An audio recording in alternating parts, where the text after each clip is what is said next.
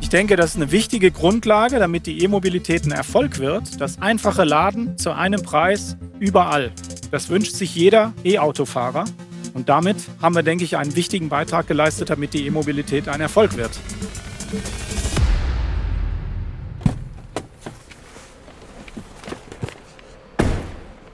Okay, hier ist die Ladesäule. Da machen wir schon mal die Klappe auf. Und schauen wir mal, wie es funktioniert. Hä? Wieso ist denn jetzt alles anders hier? Also, eigentlich wollte ich mein, mein E-Auto laden, aber jetzt muss ich mich hier noch mal beim anderen Anbieter anmelden wohl und weiß noch nicht mal, wie viel das Laden kostet. Ja, also ehrlich, immer wieder heißt es, kauft euch Elektroautos. Wenn aber schon das Laden so kompliziert und intransparent ist, dann ist die Begeisterung für E-Fahrzeuge nicht mehr so groß. Zurzeit gibt es übrigens ca. 40.000 Ladepunkte in Deutschland. Und bis zum Jahr 2025 sollen es mehr als 200.000 sein, die aufgestellt werden. Zum Vergleich, im letzten Jahr haben die Deutschen über 50 Millionen Tonnen an Kraftstoff verbraucht. Es muss sich also noch einiges tun in der E-Mobilität. Neben Herausforderungen wie den Anschaffungskosten oder der Reichweite muss vor allen Dingen in die Ladeinfrastruktur für Elektrofahrzeuge investiert werden und diese muss noch ausgebaut und verbessert werden. Wie? Das erklären uns jetzt zwei Experten auf diesem Gebiet in der neuen Folge von Born to Transform. Ich bin Carmen Henschel und ich freue mich, dass Sie wieder mit dabei sind. Born to Transform. Für jedes Problem eine digitale Lösung.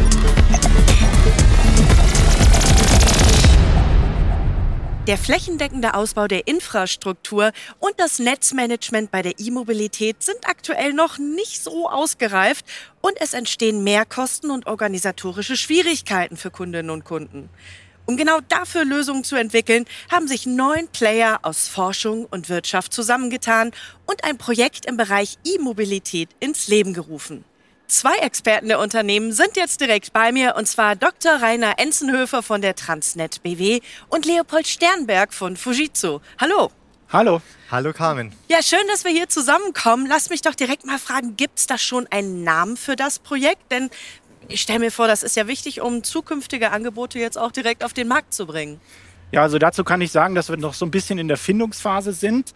Es ist eben so, dass wir ja grundsätzlich ein Ökosystem aufbauen wollen für den Bereich E-Mobilität und leisten dazu einen wesentlichen Beitrag, indem wir eben die Blockchain-Technologie einsetzen. Man spricht ja heutzutage viel von Digitalisierungsprojekten, digitaler Transformation und in dem Sinne ist eigentlich auch dieses Projekt ein Transformationsprojekt. Aber so einen richtigen Namen haben wir derzeit noch nicht. Leopold, was sind denn momentan die größten Herausforderungen des Ladeökosystems in Deutschland? Also das kann man äh, im Prinzip in zwei Seiten aufteilen. Einmal natürlich die Leute, die mit ihren Autos durch die Gegend fahren und natürlich das Auto überall laden wollen die sind im Moment damit konfrontiert, dass man keine einheitlichen Tarife oder Angebote hat. Wenn man also losfährt, ist nicht unbedingt sichergestellt, dass man zum gleichen Preis überall laden kann. Das ist das eine. Und es ist auch nicht sichergestellt, dass man überall laden kann. Möglicherweise muss man zusätzliche Verträge abschließen. Das ist also für die Endkonsumenten und für die Akzeptanz des Ganzen relativ schwierig. Und die andere Seite, die zweite Seite, sind natürlich die, die die Elektromobilisten mit Elektrizität versorgen, nämlich die ganzen Energieversorger und Netzbetreiber. Und wenn man sich also vorstellt, dass jetzt der Konsum von Elektrizität mhm. nicht mehr an festen Punkten stattfindet, sondern mobil durch die Gegend fährt, haben wir natürlich da eine ziemliche Herausforderung, diese Nachfrage zu prognostizieren. Und das ist das, was dann der Rainer genauer nochmal erläutern wird. Ja, Rainer, genau. Kannst du uns vielleicht noch mal genau zusammenfassen, worum es bei diesem Projekt geht und welche Ziele ihr mit dem Projekt verfolgt? Wie Leopold eigentlich schon gesagt hat, sind es äh, zwei Aspekte, die wir verfolgen, beziehungsweise viel mehr Aspekte. Aber das Wichtigste ist, dass wenn du mit deinem E-Fahrzeug unterwegs bist, eigentlich an jedem Ladepunkt laden kannst. Das heißt, wenn du deinen Freund besuchst oder deine Freundin, deine Mama zu Hause und die hat einen Ladepunkt, dass du dann zum Beispiel zu deinen Konditionen, zu deinem Tarif laden kannst. Oder wenn du in die Arbeit gehst oder bei Lidl einkaufen gehst und einfach dein Auto ansteckst, dann möchtest du eigentlich das maximal komfortabel haben und eigentlich zu dem Tarif laden, den du kennst. Es ist so ein bisschen so, wie wenn du zu Hause in deiner Wohnung bist, dann hast du ja auch einen Tarif, den du vom Stromanbieter abschließt und dann kümmerst du dich eigentlich nicht mehr drum. Und diesen Komfort wollen wir eigentlich auch an die Ladeboxen bringen. Jetzt haben wir da aber nur ein Problem, dass wir heute an diesen Ladepunkten eigentlich Lieferantenwechsel vornehmen müssen. Das heißt, so wie du deinen Stromanbieter wechselst, müssen wir auch Mhm. an den Ladepunkten Stromanbieter wechseln. Und unsere heutige energiewirtschaftlichen Prozesse ermöglichen es gar nicht, das innerhalb von wenigen Sekunden zu tun. Und deswegen brauchen wir ein Backend-System. Und deswegen ist Leopold auch mit dem Projekt dabei. Ein Backend-System, das genau diese Ladepunkte dann auch abwickelt. Unsere Lösung da dafür ist, dass wir dieses Backend-System in einem virtuellen Netzgebiet betreiben. Rainer, du hast gerade von diesem Anbieterwechsel gesprochen. Damit meinst du dieses Fremdladen. Richtig. Das heißt, ich habe einen Vertrag, möchte aber an einer anderen Ladesäule laden, richtig? Genau, ja. Das heißt, stell dir vor, du bist bei deinem Stadtwerk ganz zufrieden und hast da einen Ladetarif und jetzt besuchst du mich in Stuttgart, kommst aus München und die Stadtwerke München haben jetzt halt hier eigentlich gar keinen Ladetarif oder gar keine Ladesäule, wo du laden kannst. Das heißt, du wirst hier bei uns wahrscheinlich bei einer Stuttgarter Netze Ladesäule oder bei der NBW Ladesäule laden und dazu brauchst du eine entsprechende Ladekarte und du weißt aber jetzt auch nicht, wie unbedingt der Tarif ist. Es gibt hier Roaming-Anbieter, das ist Hubcheck beispielsweise, ein Plattformbetreiber, der quasi den Ladesäulenbetreiber mit dem Stromanbieter verbindet. Ja, das heißt, dein Stromanbieter hat, dein Stadtwerke München, lass uns dieses Beispiel mal nehmen, einen Vertrag mit der Plattform und auch hier die ENBW hat einen Vertrag als Ladesäulenbetreiber und die beiden matchen sich dann über diese Plattform und müssen dann einen Preis aushandeln. Und meistens macht es hier die ENBW als Ladesäulenbetreiber, sagt einen Preis, den du dann zahlen musst. Mhm. Ja? Vielleicht zum Stichwort Roaming, das kennt man ja aus der Telekommunikation, wenn man also ins, im Ausland telefoniert und dann ein anderer Telekommunikationsanbieter das abwickelt. ist ein ähnliches Prinzip, was man eben auch beim Fremdladen anwenden kann. Also daher kommt dieses Stichwort Roaming. Rainer, noch mal kurz nachgehakt. Du hast gerade so einen Begriff gesagt, virtuelles Netzgebiet. Was ist das genau und wie funktioniert das? Lass mich an der Ladesäule wieder beginnen. Du kennst den Ladepunkt, wo du dein Fahrzeug anschließt. Und diese Energiemenge, die du dort lädst, die muss ja jemandem zugeordnet werden. Ja? Und jetzt ist es heute so, dass diese Energiemengen werden immer dem jeweiligen Ladeinfrastrukturbetreiber zugewiesen. Das findet alles lokal statt. Mit dem virtuellen Netzgebiet wollen wir jetzt diese Ladepunkte eigentlich in ein virtuelles Netzwerk miteinander verbinden. Wir haben vorhin ja schon den Begriff Blockchain erwähnt. Ich will es mal anders nochmal ausdrücken für die, die Blockchain nicht so gut kennen. Das ist eigentlich ein IT-Netzwerk wie eine Plattform. Das heißt, wir verbinden virtuell alle Ladepunkte über ein IT-Netzwerk. Und da die Ladesäulen natürlich weiterhin auch noch physikalisch vor Ort stehen, ja, und wir natürlich auch noch physikalisch im Netz laden, nennen wir das Ganze ein virtuelles Netzgebiet, weil wir eigentlich die Bilanzierung jetzt halt nur noch auf einer virtuellen Ebene durchführen, aber physikalisch man immer noch vor Ort bleibt. Das heißt, im Prinzip mit der Blockchain-Technologie führen wir dieses virtuelle Netzgebiet ein in das Gesamtsystem. Dadurch bekommen wir diese übergreifende Sicht, weil es sind einfach zu viele Teilnehmer in diesem System, als dass man Ende zu Ende nachverfolgen könnte, wer wann wo lädt. Das ist eigentlich der Mehrwert, den wir versuchen zu adressieren. Genau, man könnte auch noch ein anderes Beispiel bedienen, das ist aus der Politik. Man kennt die Bundestagsebene, man kennt die Landesebene und eben auch die Kommunalebene. Und heute werden die energiewirtschaftlichen Prozesse auf kommunaler Ebene abgewickelt. Das heißt, wenn dein Stromanbieter die Energiemenge für dich einkauft, dann passiert es auf einer lokalen Ebene. Und was wir mit dem virtuellen Netzgebiet machen wollen, ist es auf eine Bundesebene zu heben. Das heißt, wenn du jetzt heute von Stuttgart nach Köln fährst, dann kannst du an jedem Punkt laden, weil das bundesweit geregelt ist und nicht mehr lokal. Und das ist auch der Grund, warum ich eben von diesem Begriff Ökosystem gesprochen habe. Wir haben ganz, ganz viele Teilnehmer. Und dieses Ökosystem bringen wir durch die Technologie zusammen. Das Ja. ist eigentlich das Ziel, dass wir dieses Netzwerk drunter legen. Jetzt ist es ja ein Gemeinschaftsprojekt. Leopold, da würde mich noch mal interessieren, welche Rolle spielt Fujitsu bei diesem Forschungsprojekt und welchen Part übernimmt hier die Transnet BW? Also vielleicht kann ich zunächst mit Fujitsu anfangen. Incubation ist das Stichwort. Wir haben ein Team bei Fujitsu, was neue Technologien an den Markt bringt. Und das tun wir, indem wir diese Technologien mit Kunden und Partnern praxisnah verproben. Und deswegen ist genau dieses Projekt auch für uns sehr interessant, weil wir nicht nur mit Transnet BW, sondern auch mit sieben anderen Partnern verschiedenste Szenarien verproben können. Und das machen wir mit der Blockchain-Technologie. Und das ist im Grunde das, was wir hier einbringen. Wir haben ein Entwicklerteam im Hintergrund, die werden also Probeimplementierungen machen, sodass wir dann praxisnah Erkenntnisse gewinnen können, um dann in Zukunft natürlich Services anzubieten. Und deswegen bringen wir im Wesentlichen, weil es sich hier um die Blockchain-Technologie handelt, Blockchain-Expertise in das Projekt ein. Ja, als Transnet BW sind wir eigentlich Ideengeber von dem Projekt. Und das ist eigentlich eine ganz nette Geschichte, weil ich vor zwei Jahren auf dem Blockchain-Meetup war und habe ein führendes Startup-Unternehmen befragt, wie sie denn jetzt das ermöglichen, dass sie europaweit laden und wie sie das bilanzieren. Und die Antwort, die ich bekam, die war für mich als Energiewirtschaftler unzufriedenstellend. Und damit haben wir uns dann beschäftigt, wie funktioniert dieses Ökosystem Elektromobilität und welchen volkswirtschaftlichen Nutzen könnten wir auch dem Kunden liefern, aber auch eben, und jetzt kommen wir zu dem Part, den wir hier auch spielen, für die Systemsicherheit auch bringen können. Und als Übertragungsnetzbetreiber sind wir verantwortlich für die Systemsicherheit. Das heißt, dass wir eigentlich immer Strom auch zur Verfügung haben. Und was wir eben feststellen, das wurde vorhin schon mal so ganz am Rande erwähnt, dass ja das Laden ja nie übereinstimmt mit dem, wie dein Stromanbieter den Strom einkauft. Das heißt, da gibt es eine gewisse Delta-Energiemenge, so nenne ich das jetzt mal, eine Differenz. Und wenn diese Differenzen zu groß sind, dann hat es Auswirkungen auf unsere Frequenz, weil die Frequenz ist ein Maß für was an Strom erzeugt wird und auch verbraucht wird. Und es muss im Idealfall im Gleichgewicht sein.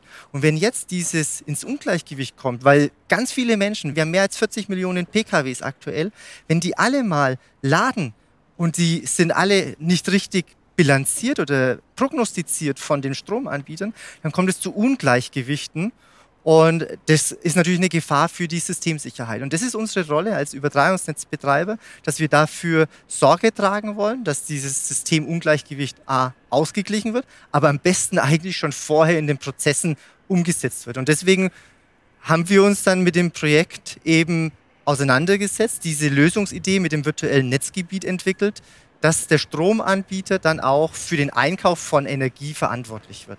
Das hast du mir ja schon öfters auch erklärt, dieses ganze Thema Management, Netzmanagement, das betreibt ihr ja im Wesentlichen. Das heißt, ihr versucht immer diese Balance aufrechtzuerhalten und das hat natürlich was mit Systemsicherheit zu tun. Genau. Und äh, dann zukünftig ist die Idee, dass wir quasi mitverantwortlich werden, dass diese Prozesse abgebildet werden in der Blockchain.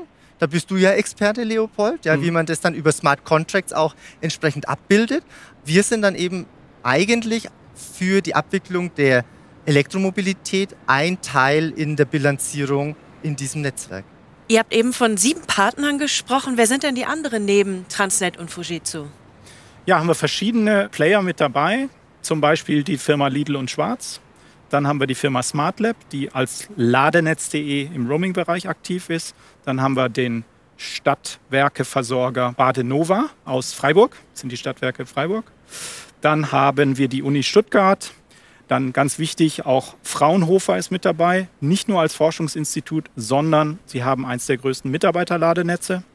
Und wer fehlt mir noch Parkraum BW. Parkraum BW, die 200 Parkhäuser in Baden-Württemberg betreiben, dort auch Ladesäulen verbaut haben. Und die BBH, ganz wichtiger Teilnehmer, weil die BBH ist eine Rechtsanwaltskanzlei, denn dieses Thema ist auch ein regulatorisches Thema. Und deswegen haben wir diesen Bereich auch abgedeckt. Und ich möchte vielleicht zu Lidl und Schwarz nochmal dazu sagen, auch die sind sehr großer Ladenetzbetreiber. Die haben eines der größten Retail-Ladenetze derzeit. Wenn man also auf den Lidl-Parkplatz fährt oder auf Kaufland-Parkplatz, hat man dort auch schon Ladesäulen, die man jetzt schon nutzen kann. Und die werden wir also auch entsprechend integrieren. Nochmal auf den Punkt gebracht. Was sind die Vorteile der Blockchain-Technologie für die Elektromobilität und das Transformationsprojekt? Ich meine, warum verwendet ihr da keine andere Plattform? Bei uns sind es wesentlich zwei Hauptschwerpunkte, warum wir die Blockchain-Technologie verwenden. Einmal geht es darum, es ist ja eine Art Datendrehscheibe. Das heißt, dort werden ganz viele Ladedaten geroutet und die dürfen nicht manipuliert werden. Die müssen sicher sein. Und die Blockchain ermöglicht uns eben eine sichere Datentransfer. Und der zweite Punkt ist, die Ladesäulen, hatte ich ja vorhin erklärt, stehen ja noch lokal im Verteilnetz. Und jetzt ist es so, dass wir eigentlich mit unseren Verteilnetzbetreibern auch hier kooperieren wollen und zusammenarbeiten wollen. Und eine Blockchain-Technologie ermöglicht es uns, Verantwortung auch mit den Akteuren im Netz zu teilen. Man kann sich im Grunde so vorstellen wie so eine Transaktionsmaschine. Das heißt, jeder Teilnehmer, die Netzbetreiber, der Ladesäulenbetreiber, aber auch der EMP, der Mobilitätsprovider, wird auf der Blockchain integriert und kann darüber mit dem Rest des Ökosystems vertrauensvoll Daten austauschen. Ich kann mir vorstellen, dass es da jetzt auch noch weitere Anwendungsszenarien gibt. Wo kann diese Technologie denn sonst noch eingesetzt werden? Blockchain kann überall dort eingesetzt werden, wo verschiedenste Unternehmen oder Institutionen oder Behörden miteinander interagieren müssen. Das heißt, überall, wo es organisationsübergreifende Interaktionen gibt, kann die Blockchain als Austauschdatenbasis dienen. Und Blockchain flapsig gesagt, macht Daten zu Fakten. Warum macht Blockchain Daten zu Fakten? Weil ich durch die Anwendung von Regeln, nach denen diese Daten auf der Blockchain gespeichert werden, ein höheres Vertrauensniveau bekomme. Wir sind alle heutzutage jeden Tag, auch im Privatleben, permanent mit Daten konfrontiert. Und wir fragen uns alle, sind die Daten, die ich da vor mir habe, auch richtig? Und das ist die zentrale Frage. Genau um diese Frage zu beantworten, kann Blockchain einen Beitrag leisten. In welchen Bereichen kann das Thema noch angewendet werden? Überall dort, wo besonders kritische Daten ausgetauscht werden, wo es um Leib und Leben beispielsweise geht. Alarmketten ist ein typisches Thema. Auch dort sind viele Beteiligte. Wenn ein Alarm abgeworfen wird von einem Sensor, dann wird er verarbeitet durch verschiedene Dienstleister. Er wird dann weitergegeben an die Polizei, wird vielleicht behördlich kontrolliert. Das ist ein typisches Anwendungsszenario. Dann beispielsweise auch, wo Lizenzen vergeben werden. Wir haben einen anderen Anwendungsfall im Bereich von digitalisierten Bildern. Auch das ist ein Thema, was auf Blockchain abgebildet werden kann, weil die Lizenzen werden ja zur Nutzung der Bilder ausgestellt und sie werden natürlich von jemandem ausgestellt und ich habe da mindestens schon mal zwei wieder Beteiligte, nämlich der, der die Lizenz nutzt und der, der die Lizenz ausstellt. Und die dritte Partei ist dann der Eigentümer des Bildes beispielsweise. Auch das ein typisches Multi-Stakeholder-Problem. Und du hattest ja gerade eben gesagt, Blockchain setzt man auch dort ein, wo kritische Daten notwendig sind. Und tatsächlich ist in unserem Transformationsprojekt als Netzbetreiber arbeiten wir mit kritischen Daten. Und viele der Verteilnetzbetreiber, wo heute diese Ladestationen stehen, die haben noch gar nicht die Daten in ihrem Leitsystem auf ihrer Kommandobrücke, sagen wir es mal so, ja, um zu sehen, wie die Ladeleistung in ihrem Netz eigentlich aktuell ist. Und das ist auch ein Ansatz, den wir jetzt halt in dem Projekt machen wollen, Leopold, dass wir diese Daten, die dann schon auf der Blockchain stehen, schaffen wir plötzlich einen Mehrwert auch für den einzelnen Netzbetreiber wieder. Dass er dann weiß, in aggregierter Form, wie hoch diese Ladelast an verschiedenen Punkten in seinem Netz ist. Ja? Und da kann man auch ein bisschen in die Zukunft schauen, weil natürlich auch aus diesen Daten sich unter Umständen neue Geschäftsmöglichkeiten für die vielen Teilnehmer des Ökosystems geben. Genau. Auch da haben wir ein besonderes Augenmerk in dem Projekt drauf. Gleich wollen wir uns noch mehr über das Transformationsprojekt und die Blockchain-Technologie unterhalten. Mein Vorschlag, lasst uns jetzt direkt mal losfahren zur nächsten Ladestation und ich drücke uns die Daumen. Bisschen Saft habe ich noch drin. Schauen wir mal, ob es bei der nächsten Station wieder anders ist, oder?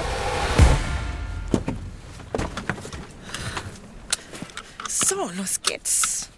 Gib das mal kurz ins Navi ein. Okay, wir fahren jetzt einfach mal, bis die nächste Ladestation kommt. Ich berechne die Route. So stimmt's. Alles klar. Und los. Leopold, wie ist denn der Markt rund um die E-Mobilität aktuell aufgestellt? Was sind die Prognosen da für die Zukunft? Ja, also derzeit haben wir ja, und ich glaube, das hast du auch in der Einleitung schon mal erwähnt, 40.000 Ladesäulen in mhm. Deutschland. Mhm. Diese Infrastruktur reicht natürlich nicht aus. Das wird sich also durchaus noch ausweiten. Es werden laufend Ladesäulen gebaut. Prognostiziert ist bis 2025 200.000 Ladesäulen zu haben. Das ist mal die Infrastrukturseite. Und dann ist es natürlich die Anzahl der Fahrzeuge. Da ist prognostiziert 2030 zwischen 4,5 und 6,3 Millionen Fahrzeuge zu haben, je nach Statistik und je nach Prognose.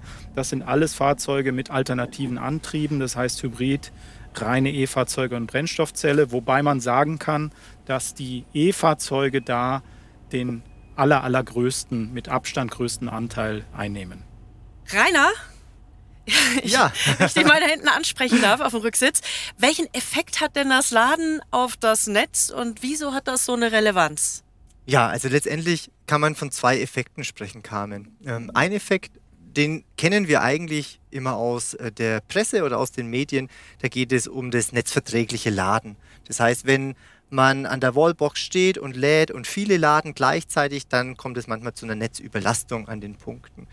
In unserem Transformationsprojekt wollen wir uns viel eher um die Energiemengen kümmern. Das heißt eben, dass wirklich auch so viel Energie bereitgestellt wird, also dein Stromanbieter auch an Strom einkauft, was du auch lädst. Und wenn das nicht der Fall ist, und manchmal ist es eben so, dann setzen wir Regelenergie dafür ein als Übertragungsnetzbetreiber. Das Regelenergie heißt, heißt? Genau, sehr gute Frage. Regelenergie ist quasi Energie, die wir mit anderen Marktpartnern aus dem Strombereich Verträge abgeschlossen haben, die dann eben diese Delta-Energiemenge ausgleichen. Und äh, die kosten natürlich Geld und dieses Geld zahlt dann wieder dein Stromanbieter an uns zurück. Das ist dieses Netzmanagement, was wir eben schon mal besprochen haben, dass ihr da in der Lage seid, die Energiemenge aufrechtzuerhalten.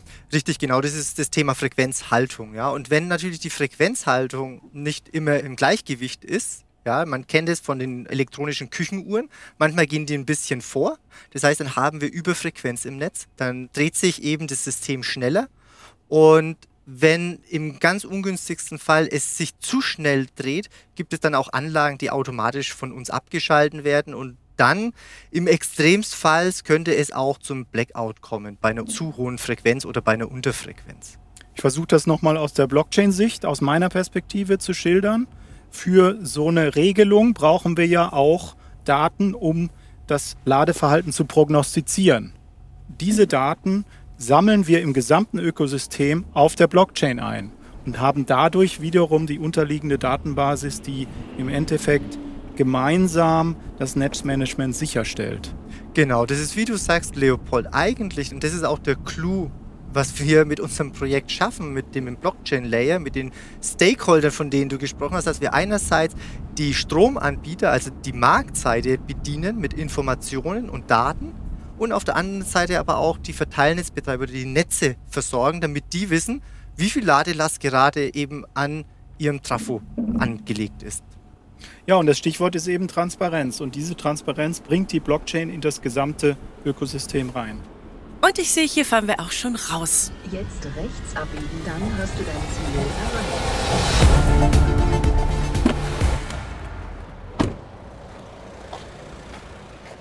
So, jetzt stehe ich vor der Ladesäule und bin gespannt, ob das hier funktioniert mit dem Aufladen im anderen Bundesland. Gut, super. Also rein kam ich jetzt schon mal ins System. Jetzt ist natürlich die Frage, wie viel zahle ich hier? Ah, guck mal hier. Bisschen klein gedruckt, aber hier stehen die Tarife ausgeschrieben. Was haben wir denn hier? Also, wenn ich Abonnent wäre, müsste ich 36 Cent pro Kilowattstunde zahlen. Andere Betreiber. Ach nee, warte mal, ich bin ja gar nicht Abonnent. Da habe ich hier Standardtarif, sind 45 Cent pro Kilowattstunde. Wow, ist aber eine ganz schöne Differenz. Das sind 9 Cent pro Kilowattstunde. Das ist schon üppig. Siehst du, Carmen, und genau das ist das, was wir mit dem Projekt ausräumen wollen. Wir wollen versuchen, dass wir einheitliche Tarife deutschlandweit haben. Du bist aus Köln, kommst hier nach Stuttgart, bist hier zu Besuch, musst mehr zahlen. Genau das ist ein Punkt, den wir mit diesem Projekt genauer untersuchen wollen. Gibt es eine Möglichkeit, einheitliche Tarife deutschlandweit, dass man mit einem Vertrag überall laden kann zu einem gleichen Preisniveau? Das finde ich jetzt wieder richtig gut. Diese 9 Cent sind quasi die Gebühren, die du aufwenden musst, um eine IT-Infrastruktur im Kontext von Roaming zu bezahlen. Ja? Mhm. Und die manche Anbieter dann für dich eben übernehmen, um dich zu cashen, damit du Kunde wirst. Aber letztendlich wird das Problem nicht behoben. Mhm. Und wir wollen eben in unserem Projekt das eigentliche Problem der Energiemengenzuordnung lösen. Ja? Mhm. Und damit äh, fallen dann auch wirklich immer nur die Kosten für dich an, wie zu Hause auch. So, und ich denke, das ist eine wichtige Grundlage, damit die E-Mobilität ein Erfolg wird. Das einfache Laden zu einem Preis überall. Das wünscht sich jeder E-Autofahrer, genauso mhm. wie du dir das wünschst. Und damit haben wir, denke ich, einen wichtigen Beitrag geleistet, damit die E-Mobilität ein Erfolg wird. Zum Schluss noch, Rainer, Stichwort Datenschutz bei der Blockchain-Technologie. Müssen wir uns Sorgen machen, was mit unseren Daten passiert oder ist da alles abgesichert? man muss sich keine Sorgen machen, was mit Daten passiert. Es ist ja heute auch schon so, dass dein Stromanbieter natürlich deine personenbezogenen Daten kennt. Und das wird auch weiterhin so bleiben. Und alle anderen Prozesse, die zwischen den Partnern, dem B2B-Ebene dann auch stattfindet, die bleibt weiterhin verschlüsselt. Und dafür garantiert auch die Blockchain. Oder Leopold? Genau so ist es, weil die Basistechnologie ist Kryptographie. Das heißt, es ist Verschlüsselung. Alle Daten sind verschlüsselt und wir haben darüber hinaus noch verschiedenste Möglichkeiten, den Datenzugriff auch in der Blockchain zu regeln. Das heißt, wir haben ein sehr sicheres Instrument, um diese Daten untereinander auszutauschen. Mhm. Außerdem arbeiten wir ausschließlich mit privaten Blockchains. Das heißt, die sind nicht öffentlich zugänglich. Das heißt, sie werden nur zwischen den Unternehmen etabliert. Wie geht es jetzt nach Projektstart weiter? Also klingt alles super und super positiv. Und wenn jetzt ein Unternehmen sagt, hey, ich bin interessiert, ich möchte gerne Teil des Anwender- und Expertenkreises in diesem Transformationsprojekt werden, was können die tun? Dann können wir uns darüber unterhalten, wie wir zusammenarbeiten mit diesen Leuten. Wenn sie Anwenderkreismitglied sind, dann haben wir einen Informationsaustausch. Ja. Das ist für uns wichtig, dass wir Feedback vom Markt bekommen. Sie können uns Fragen stellen, Sie können Feedback geben. Und wir informieren Sie natürlich über den Fortgang des Projektes. Da sind wir natürlich ganz offen und auch herzlich willkommen, sich an uns zu wenden, Leopold, mhm. an dich, an mich sprecht uns an und ich glaube, dann finden wir auch einen Platz. Genau, es ist eine offene Philosophie, wo jeder teilnehmen kann. Rainer, Leopold, vielen Dank für das Gespräch und für die kleine Roadtour jetzt auch. Und ich finde, das macht richtig Lust auf die Zukunft der Mobilität, was ihr jetzt gerade berichtet habt. Das finden wir auch. Vielen Dank, Carmen. Danke. Ja, liebe Zuhörerinnen und Zuhörer, ich habe jetzt gerade mal am eigenen Leib erfahren, wie schwierig die Infrastruktur da momentan noch ist beim Thema E-Mobilität. Zeit, dass sich was ändert, das haben wir jetzt gerade gemerkt. Mehr Infos rund um das Thema Blockchain finden Sie auch auf der Webseite von Fujitsu www.fujitsu.com. Und wie immer haben wir weitere Links zu den Hintergrundinfos in den Podcast Show Notes verlinkt für Sie. Auto ist wieder vollgeladen, ich kann weiter düsen und das war's für heute. Ich freue mich, wenn Sie auch in der nächsten Folge von Born to Transform wieder mit dabei sind und sage bis dahin, tschüss und machen Sie es gut.